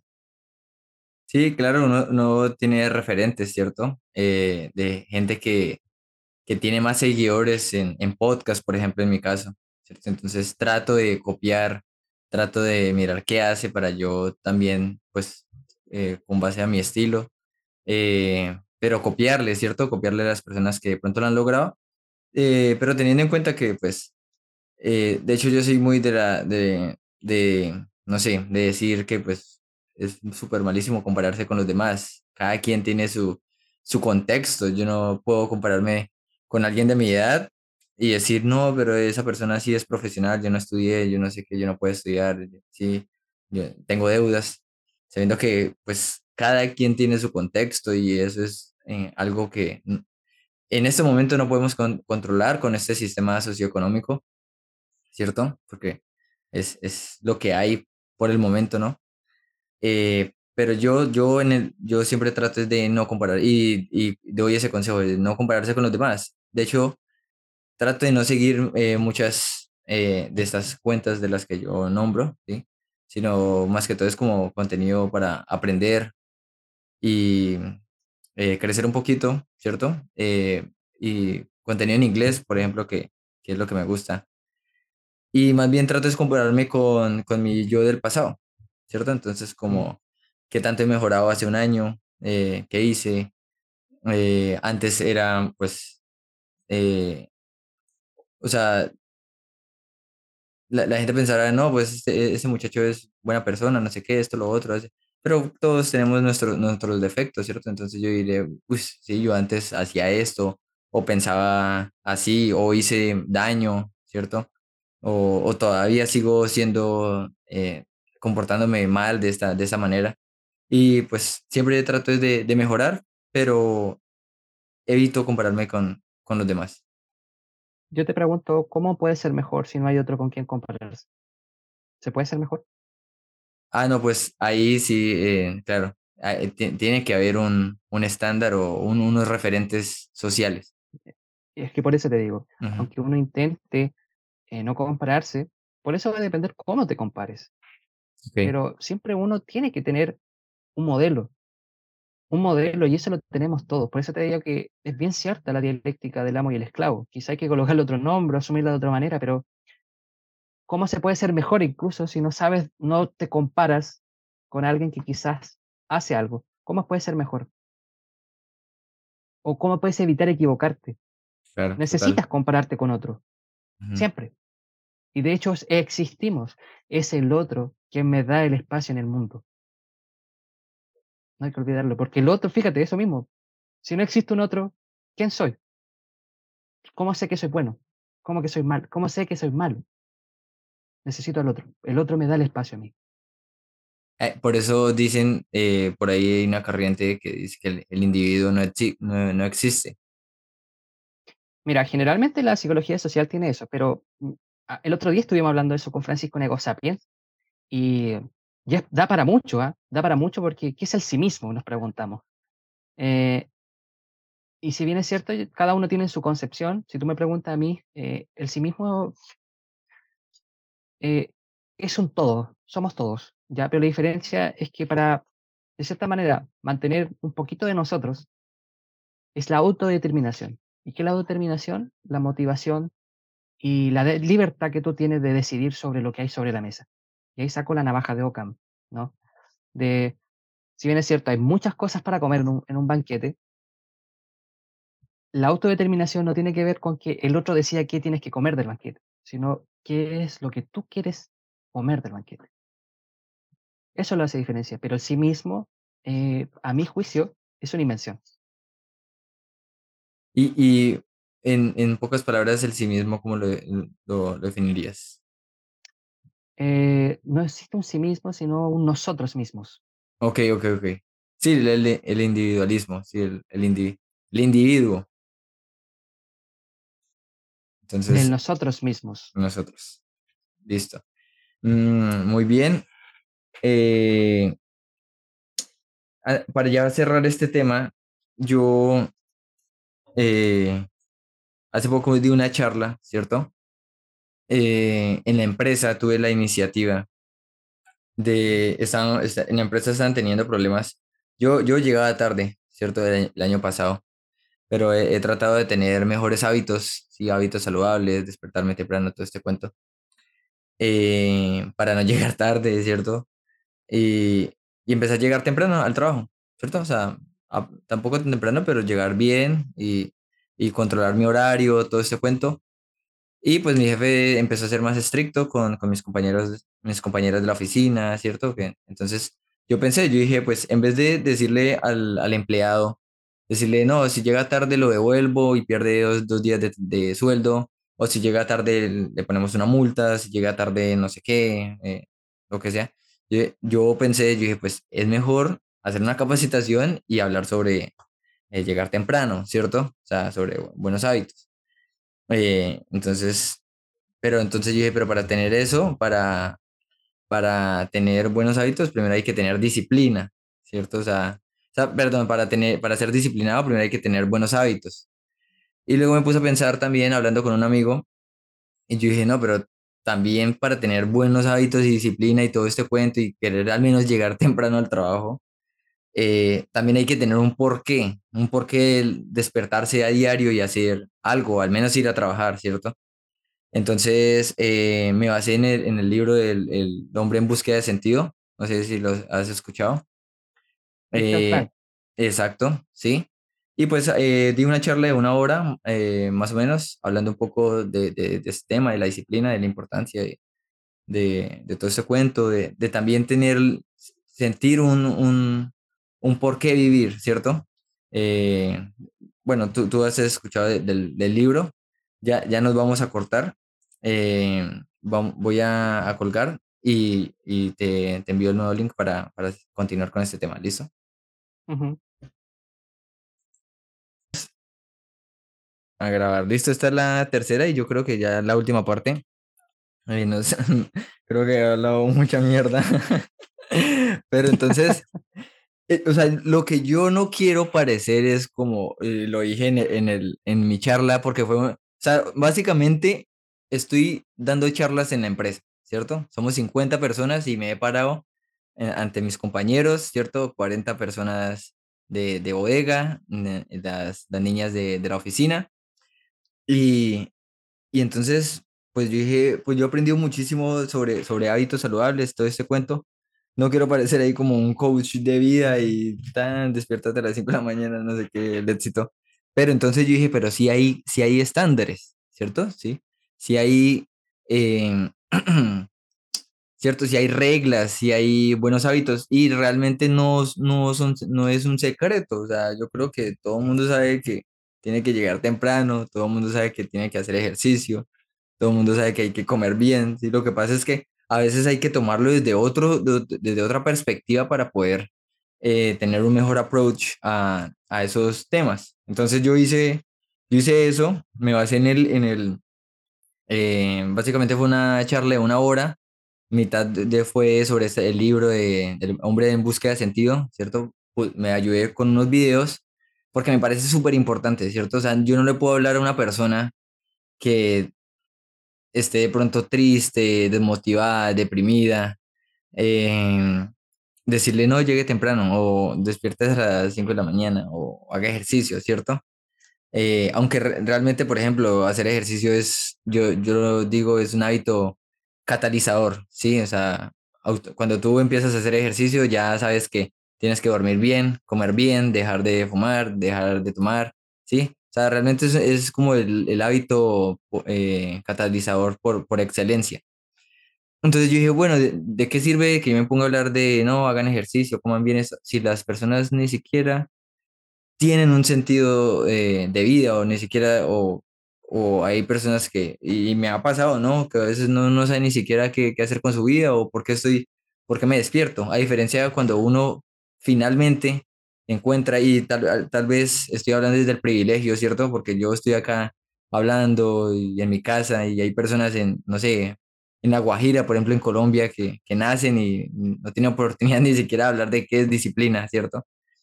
pero sí soy consciente que hablo de mi privilegio, eh, pero siento que es muy importante que al menos uno sepa para qué, para qué sigue viviendo. O sea, no sé si estoy muy equivocado, ya tú me dirás tu perspectiva, pero sí es importante eh, tener un porqué, ¿cierto? Así sea que estén en, yo les decía, así sea que ustedes estén en esta empresa y de pronto eh, estén desmotivados, lo que sea, traten de llegar temprano y hacer sus cosas bien, que ma- más, adelante de pronto consiguen un mejor trabajo, ¿sí? Y esta, esta charla eh, yo la veo más que, más que para la empresa, es para, para ellos, ¿cierto? Para ellos y para mí, porque yo también aprendo muchísimo. Y, y, y, como hablando de esto, también dejo de hacer malos hábitos y, y, tomo buenos hábitos. Y pues realmente ha sido un éxito porque mi- eh, mis jefes, eh, sí, o sea, quieren que yo siga haciendo más, más charlas y sobre muchos más temas. De hecho, tengo, tengo una en mente sobre el lenguaje de señas, ¿cierto? Me parece como una manera incluyente que todos eh, sepamos el lenguaje de señas para en cualquier momento, cuando nos toque, sí, lo, lo sepamos utilizar. Y, y para ya cerrar mi, intervención, eh, finalmente mis compañeros, o sea, son pocos los que llegan tarde, o realmente nadie ya llega tarde, ¿sí? Incluso mis, mis compañeras, habían unas que ponían muchas excusas y esto, y ahora llegan más temprano que yo, o sea, sí, sí sirvió muchísimo la charla. Y bueno, ya cierro y ¿qué, qué opinión te merece esto? Eh, estaba pensando, ¿no? Y Te voy a poner la siguiente situación y quiero que me respondas. To- dos posiciones quiero colocarte. La primera, imagina que vas por la calle, ahora en tu situación de privilegio. Ujú. Vas por la calle y frente a ti hay un hombre que se le cae su billetera y notas que su billetera está llena de billetes. ¿Qué haces ahí? Mm, te la entrego, sí. Ya, perfecto. Ahora, misma situación, solo que ahora tú tienes pobreza, tienes necesidades, tienes hijos que alimentar, una familia que alimentar, y pasa lo mismo. Ves al hombre y ves el dinero ahí, y no has comido en una semana. ¿Qué harías ahí? Es, es difícil, ahí es difícil porque realmente ya es, ya es otra ley, es otro contexto, ¿cierto? Tendría que ponerme en los zapatos de alguien que, y, y un- en un contexto en el que nunca he estado, ¿cierto? Pero, pero ¿qué harías? ¿Qué sería lo inmediato? Habl- Hablando de la emoción anteriormente. Eh, digamos, ahí, eh, cuando ya el ser humano no, no tiene estos privilegios que, por, por ejemplo, yo tengo, ¿cierto?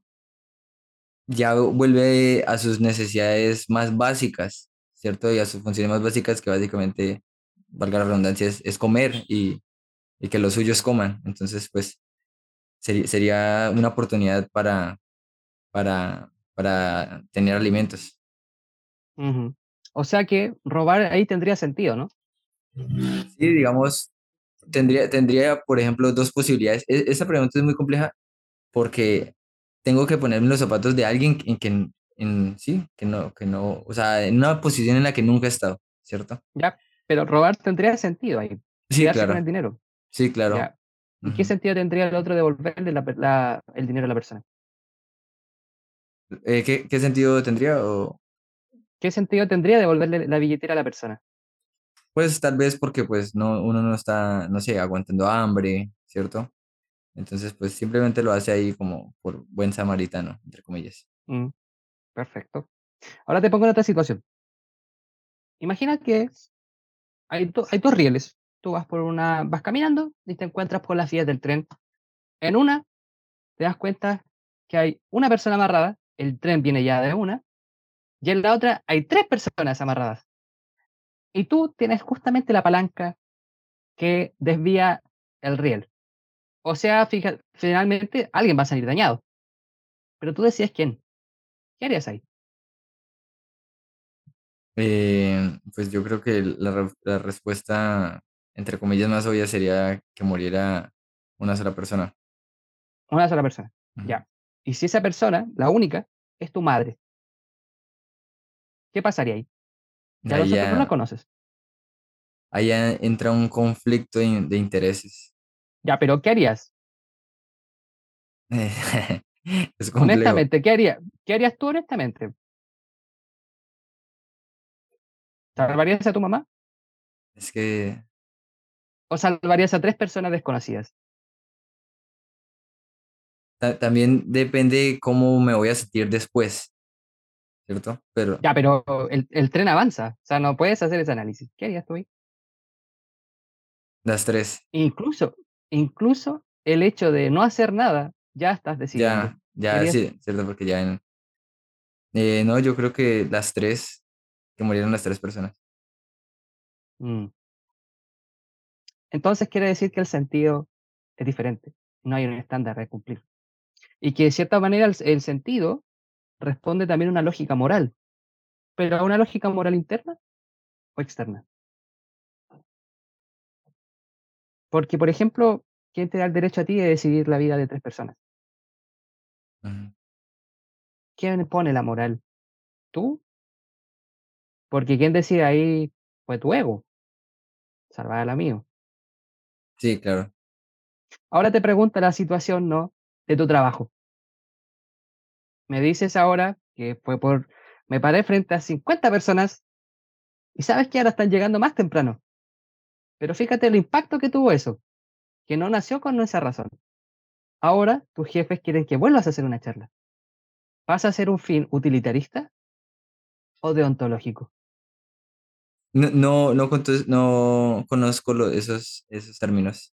Utilitarista quiere decirle, veo que hay un fin, hay una ganancia que haga esto. Mira, llegué más temprano, mi jefe me compararon, ahora mis compañeros están llegando más temprano. Y a la par me he desenvuelto bien, me han felicitado y me dan ahora la responsabilidad de hacer más charlas.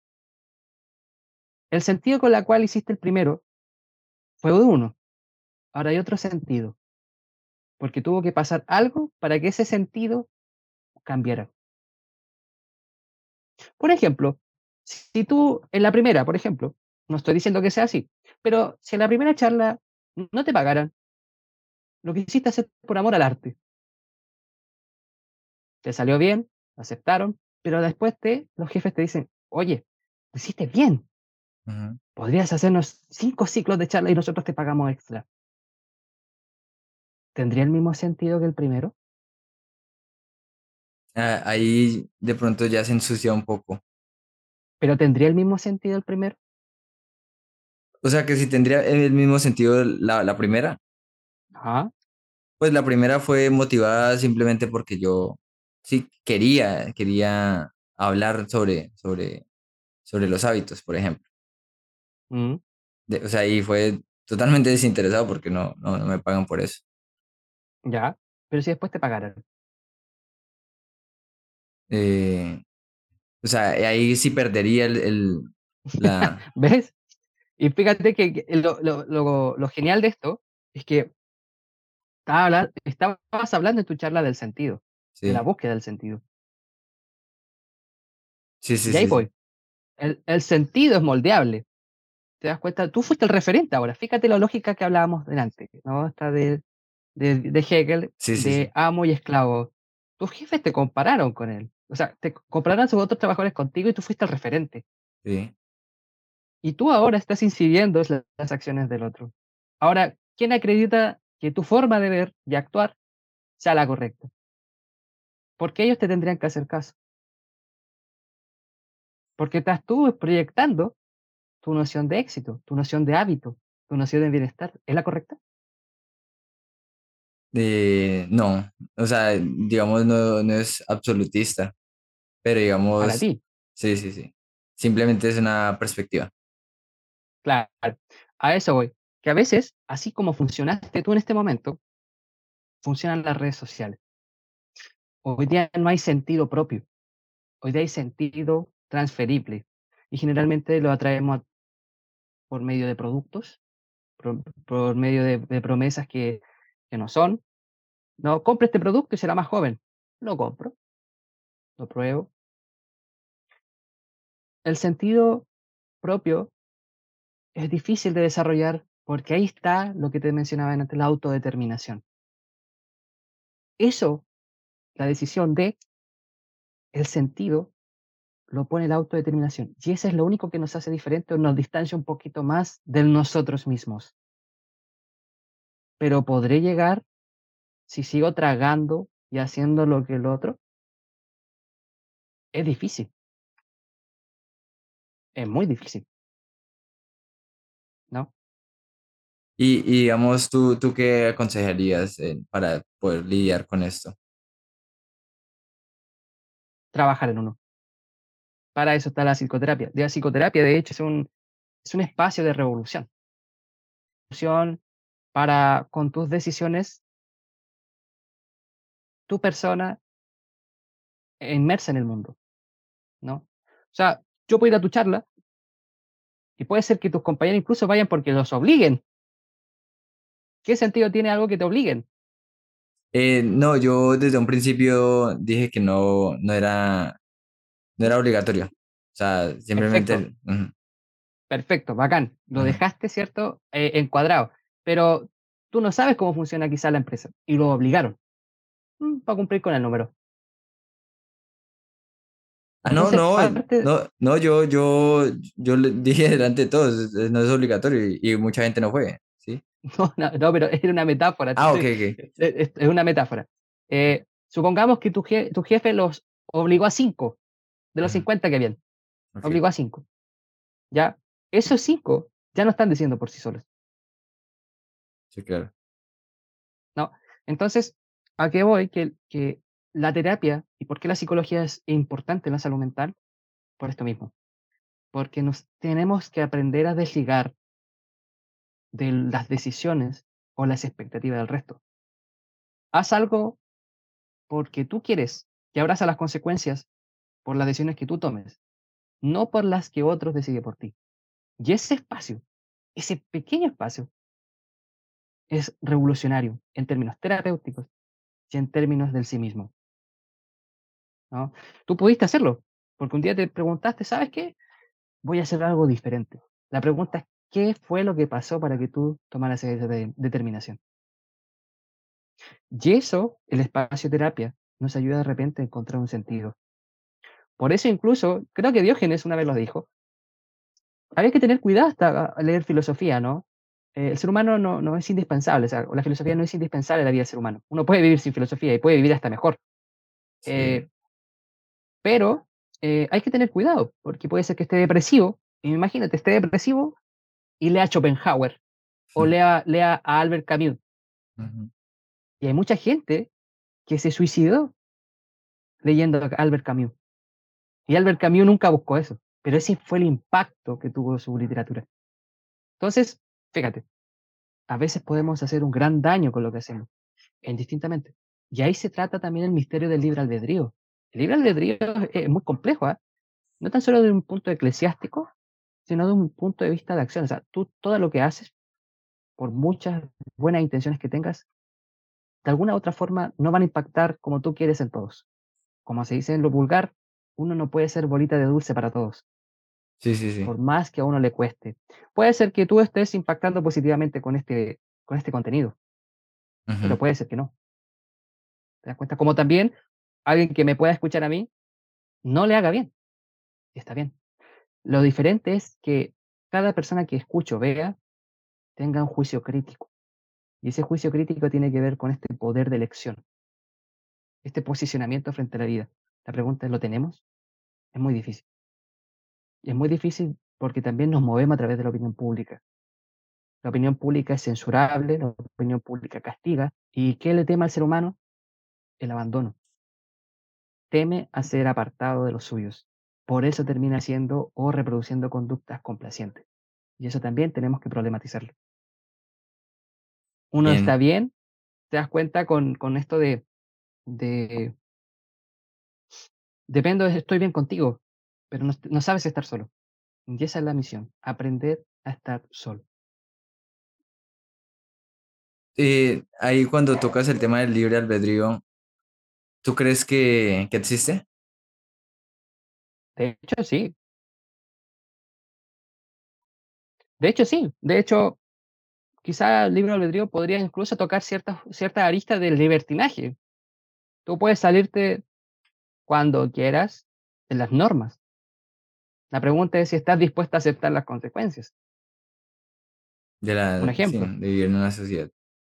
Claro, puede ser que yo vaya y no sé, como, digamos que soy como, ¿cómo se llaman? Dame un segundo, si lo recuerdo. Los maras, los maras salvatrucha, ¿no? Pertenezco a uno de ellos y me vengo a vivir, ¿cierto?, a Argentina. Y en Argentina legalmente está penalizado, ¿cierto?, eh, el sicarismo. Pero yo tengo costumbres del sicarismo. Y voy y lo hago. Pese a que las normas me dicen que no lo hago, yo lo hago igual. Ese hecho, el acto de hacerlo igual, es libre albedrío. Y el libre albedrío tiene que ver como lo que tú hagas siempre va a afectar a un otro. Es imposible no afectar a otro. Siempre afectamos a otro. La pregunta es si estás dispuesto a cargar con las consecuencias. Es, es muy parecido como con el tema de los chistes, ¿cierto? Que hay unos que dicen que algunos unos ríen y otros pues se sienten ofendidos. Finalmente Ah, porque... la, la comedia tiene otro punto. La comedia se hizo justamente con ese propósito. Ahora, hay algo que me acuerdo que me dijo David Pastor Vicó, que es un filósofo que me gusta mucho, que tuve la oportunidad de conversar con él, que la comedia, eh, hay una salvedad. Yo puedo decir muchas cosas, pero no te las estoy diciendo a ti. Puedo decir, por ejemplo, no sé, los de Colombia, los de Colombia son malos, por ejemplo.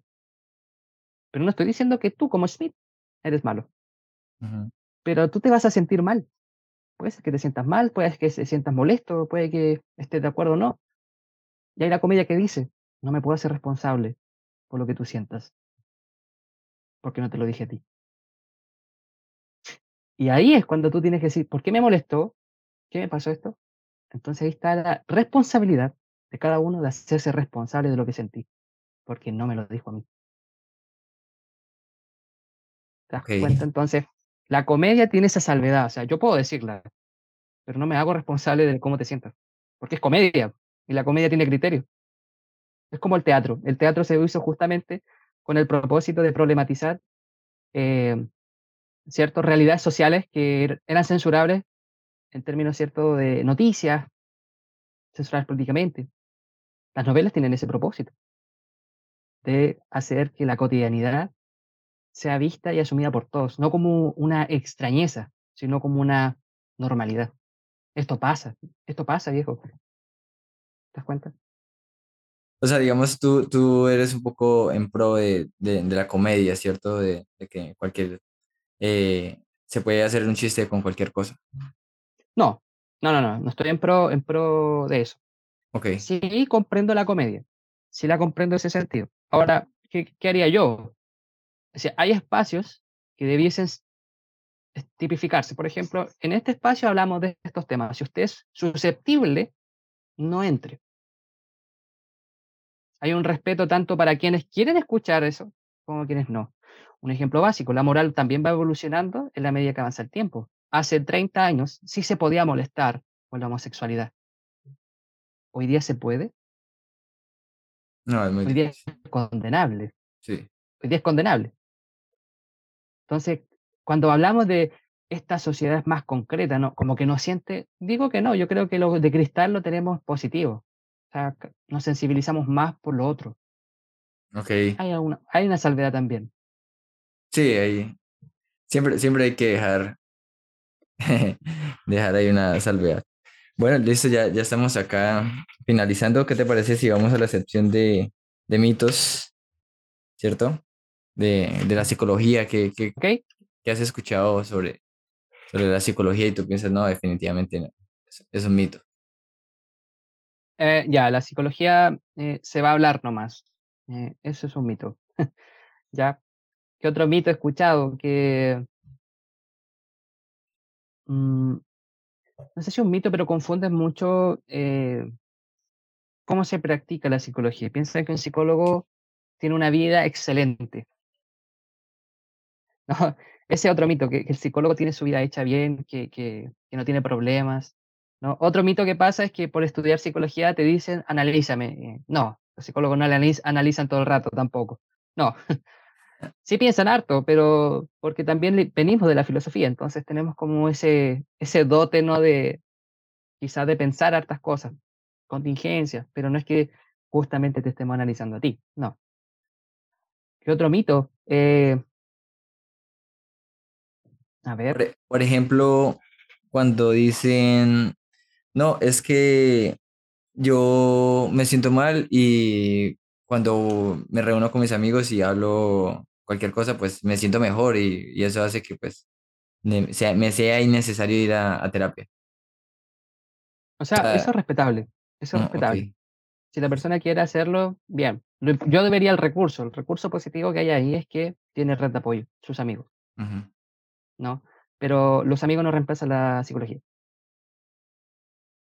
Ya, una conversa entre padre e hijo, una conversa plena, no reemplaza la psicología. Como también hay un mito, no siempre es necesaria la psicoterapia. Ya, no es que sea indispensable aquí como todos tenemos que ir a psicoterapia, no, a, veces hay otra manera de intervenir, psicoeducación.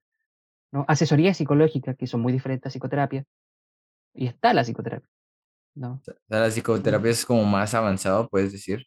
Se puede decir. La, la psicoterapia eh, es, es mucho más compleja porque ahonda en la remodificación conductual.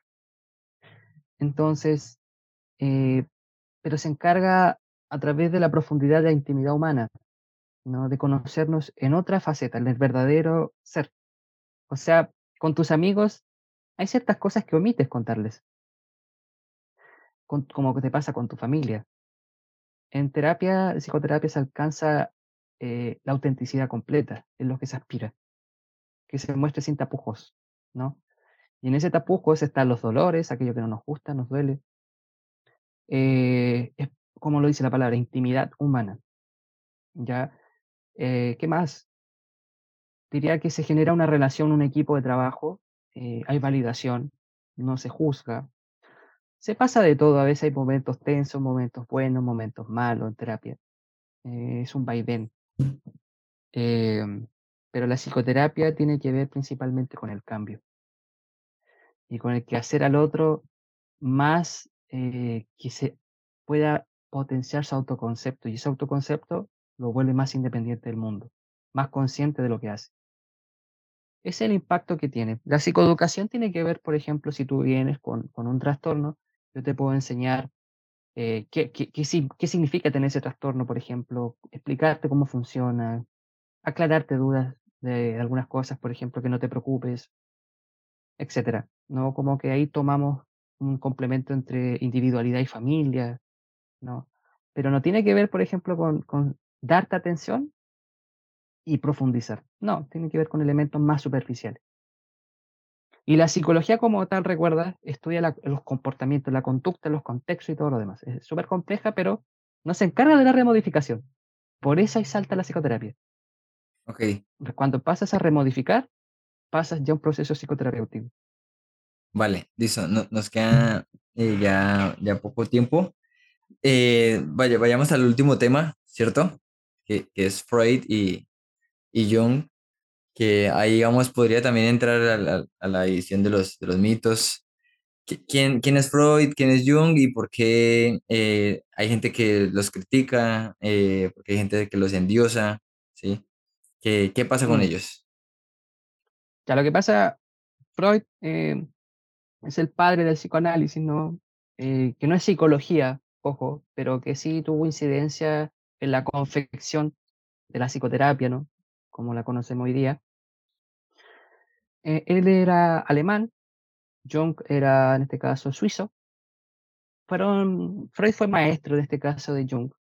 Eh, Jung admiraba mucho a Freud, por, lo encontraba innovador, ¿cierto? Lo encontraba como una persona atrevida para el contexto, ¿no? O sea, se estaba saliendo de los estándares, aún siendo criticado, Freud se mantenía como bien firme en, en su postura, ¿no? Defendiendo el psicoanálisis. Eh, ¿qué ocurre ahí? ¿No? ¿Qui- ¿Quién tiene la razón y quién tiene no? Eh, el conflicto que ocurre porque se tenía mucho cariño y de hecho hicieron un par de viajes juntos a distintas partes eh, y en esos viajes se juntaban y se analizaban juntos, ¿no? En conjunto, como que uno analizaba al otro, etc. Pero hubo un momento en que Freud empezó a criticar lo que Jung veía, o lo que Jung postulaba. Dentro de algunos temas como bien emblemáticos fue el tema de la religión, ¿no? No fue como el determinante, pero sí uno de los temas que sí chocaban, eh, porque sí quería Jung integrar los temas simbólicos, ¿cierto? De cómo, cómo la religión incidía en el ser humano, y Freud veía que la religión era una fantasía, ¿no? Que, que se, se apegaba al sentido de realidad de la persona, etc. Eh, algunos dicen que en esta separación sufre mucho más Jung, otros dicen que sufre más Freud. No se desconoce, yo tampoco lo conozco más allá, eh, porque no estuve ahí. Pero, pero eso. Ahora, ¿por qué lo endiosan? No me puedo meter tampoco en las cabezas de los demás, pero creo que es un error común en todos los psicólogos de repente tener un gurú, ¿no? Ciego, que él tiene la razón o me identifico. Creo que tiene que ver más con aspectos propios del psicólogo que hacen que esta persona lo, o sus postulados puedan ser como coherentes consigo mismo, coherencia interna, como se denomina, ¿no? Entonces, eh, ¿cuándo pasa esto? ¿O qué tenemos que hacer cuando pasa eso?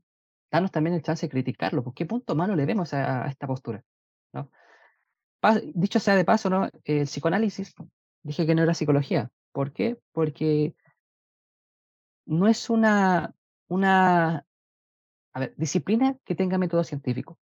Por lo tanto, no se basa en, no tiene metodología, no tiene, por ejemplo, algún tipo de prueba donde yo pueda dar certeza de lo que ocurre o es que es verídico, pasó realmente, tampoco puedo replicarlo. Entonces, el, ¿qué el sentido de la ciencia? Tener algo de, con certeza, que se pueda replicar, que se puede estandarizar, y esa estandarización ¿cierto? lo vuelve universal. Psicoanálisis no es así. El psicoanálisis es algo más casuístico, ¿no? más de caso a caso. Y aplican algo que se llama plurivalencia, que en realidad hay una valencia o hay variables, muchas, ¿no? por no decir eternas, en cada ser humano. Y esa es también una salvedad también, porque y es una revolución incluso o una resistencia para con la ciencia, porque todo lo tenemos que estandarizar, ¿no? Porque todo tiene que ser normativo. Claro, y si lo analizamos en profundidad, ¿qué nace la ciencia? La ciencia está amparada también por sistemas hegemónicos de poder que dictaminan qué es normal y qué no. El psicoanálisis se resiste un poco más a eso.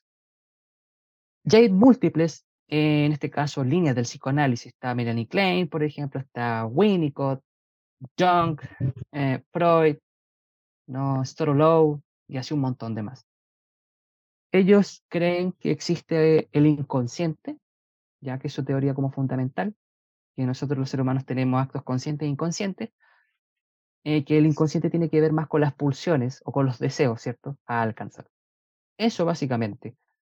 El mito es que, ¿quién tiene razón? Eh, la verdad, si lo miramos desde una perspectiva psicoanalítica, Freud tiene razón. Pero si me voy a, a una perspectiva científica, Freud no tiene razón. Y ahí también se aplique inconscientemente ¿no? Eh, lo plurivalente. Va a depender de dónde lo mires, quién tiene razón. Eso a grandes rasgos entre estos dos autores, que se endiosan ¿no? muchas veces, son como furor en psicoanálisis. Bien, bien, ¿no? Súper super complejo, ¿cierto? Que estos temas darían para, definitivamente para otro podcast. Eh, listo, hemos, hemos terminado. Eh, muchas gracias a todos los que escucharon ese podcast y llegaron hasta este punto, ¿cierto? Eh, gracias a, a, Juan por, por su tiempo, por, por su conocimiento, por su disposición, ¿cierto? Por su pensamiento crítico. Y, y ese espacio realmente es eh, para ver las perspectivas de, de las personas, de, de, las, por ejemplo, en este caso sería la psicología, ¿cierto? Em, si quieres, eh, despídete y ya que los demás sepan que vamos a seguir más, haciendo más podcasts con Juan, ¿cierto? Eh, van a ser podcasts más cortos y más concretos eh, en, en, temas. Entonces, gracias Juan por, por participar y, y despídete y no te olvides de, de tu frase para cerrar. Sí, bueno, yo agradezco tu invitación, ¿no? Me gusta tu contenido, ya que como bien dice el título, son perspectivas. Eh, lo que he dicho no es la verdad tampoco. Eh, agradezco también a todas las personas que han escuchado este podcast, han llegado hasta acá, a las que lo verán después, lo escucharán después también. Eh, lo último, para finalizar, ¿no? que, con esto también lo me gustaría como hacer harto hincapié, es que más allá de lo que tú creas, más allá de lo que sea, más allá de la perspectiva epistemológica que asumas, eh, la psicología, o más bien una psicología sin conciencia social ni revolucionaria, es simplemente una ciencia fracasada. La ciencia tiene que ocuparse en pos de la gente. Y eso tenemos que hoy día, o más bien asumir el desafío todos. Eso. Listo. Gracias. Hasta luego. Hasta luego.